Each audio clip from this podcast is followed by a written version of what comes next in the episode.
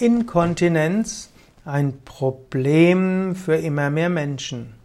Inkontinenz ist der Verlust der Fähigkeit, Harren und Stuhlgang bewusst zurückzuhalten und so den Zeitpunkt der Entleerung selbst bestimmen zu können.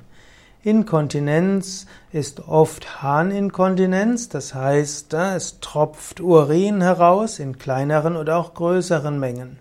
Es gibt verschiedene Ursachen für Harninkontinenz wie auch für Stuhlinkontinenz.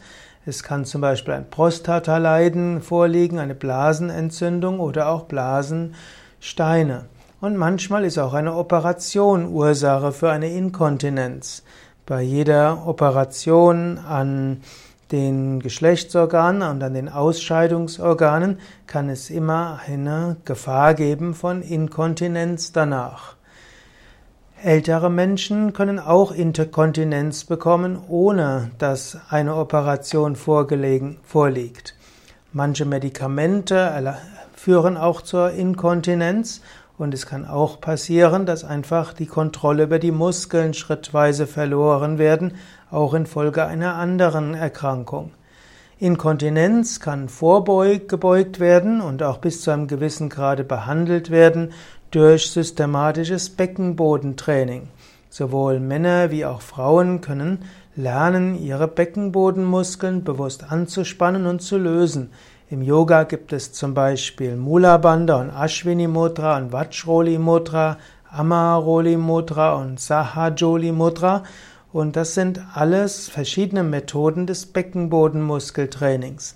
Und wenn man den Beckenboden gut trainiert, wird man auch lernen, auch die Schließmuskeln der Harnröhre und des Afters zu schließen und wieder zu öffnen. Und das kann wieder helfen, Inkontinenz zu überwinden.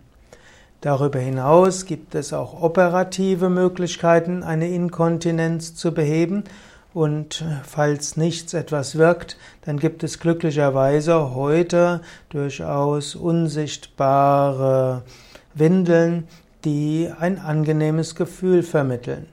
Es braucht aber keine sehr große Windel, denn auch bei Inkontinenz kommt typischerweise keine große Mengen heraus, sondern man muss mit, zusammen mit Arzt oder auch mit dem medizinischen Fachpersonal dann die richtige Windel aussuchen, die auch von außen gut aussieht. Ja, Soweit zu einem Thema, über das selten gesprochen wird, aber gar nicht mal wenige Menschen leiden unter Inkontinenz und manches kann man machen, um, um Inkontinenz zu beheben und manchmal, manches kann man machen, um besser damit leben zu können.